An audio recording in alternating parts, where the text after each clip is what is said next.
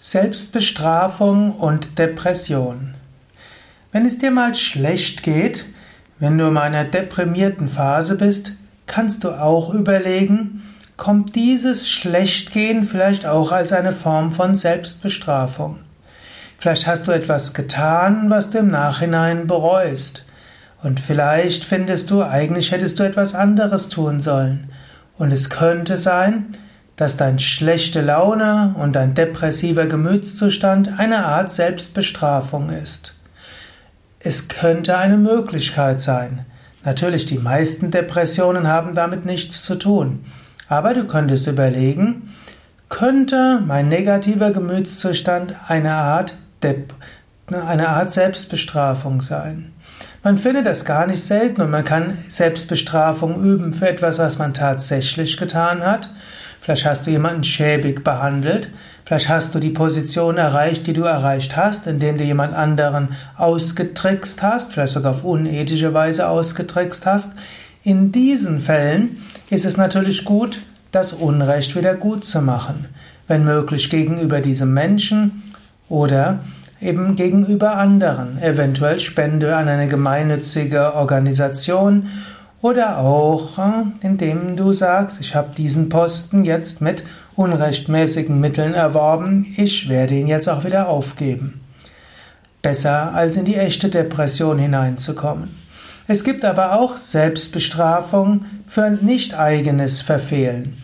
Ich habe es gar nicht mal selten erlebt, dass Menschen, die zum Beispiel ein schwaches Vaterbild haben, sich irgendwo selbst bestrafen für ihren eigenen Erfolg.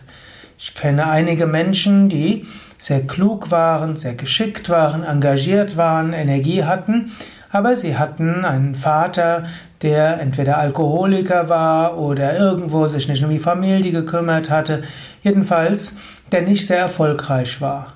Und immer dann, wenn das Kind, und das war in einem Fall ist ein Mann, in anderem eine Frau, plötzlich sehr erfolgreich war, durch Engagement und Intelligenz und Energie und geschicktes Handeln, gerade kurz vor dem Durchbruch war oder vielleicht einen Durchbruch erreicht hatte, plötzlich in eine Depression hineingestürzt ist und alles wieder aufgegeben hat.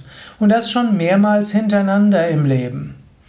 Und dort lag für mich die, die Vermutung nahe, es ist eine Art Selbstbestrafung.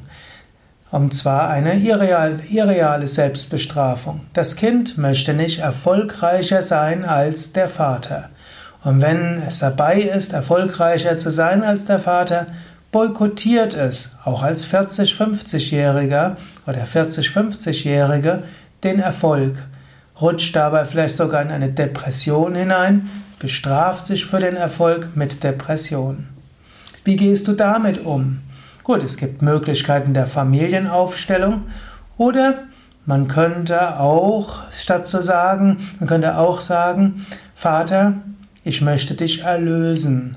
Und ich möchte dich erlösen, indem ich für dich erfolgreich bin. Nicht im Sinne von, ich werde zeigen, dass ich erfolgreicher bin als mein Vater, sondern im Sinne von, ich möchte dich erlösen, indem ich auch für dich erfolgreich bin. Du kannst überlegen, ob du das innerlich dir sagen kannst. Lieber Vater, ich möchte dich erlösen, indem ich erfolgreich bin, auch für dich erfolgreich bin. Überlege, ob das für dich etwas sein kann, was für dich interessant ist, was für dich hilfreich sein könnte.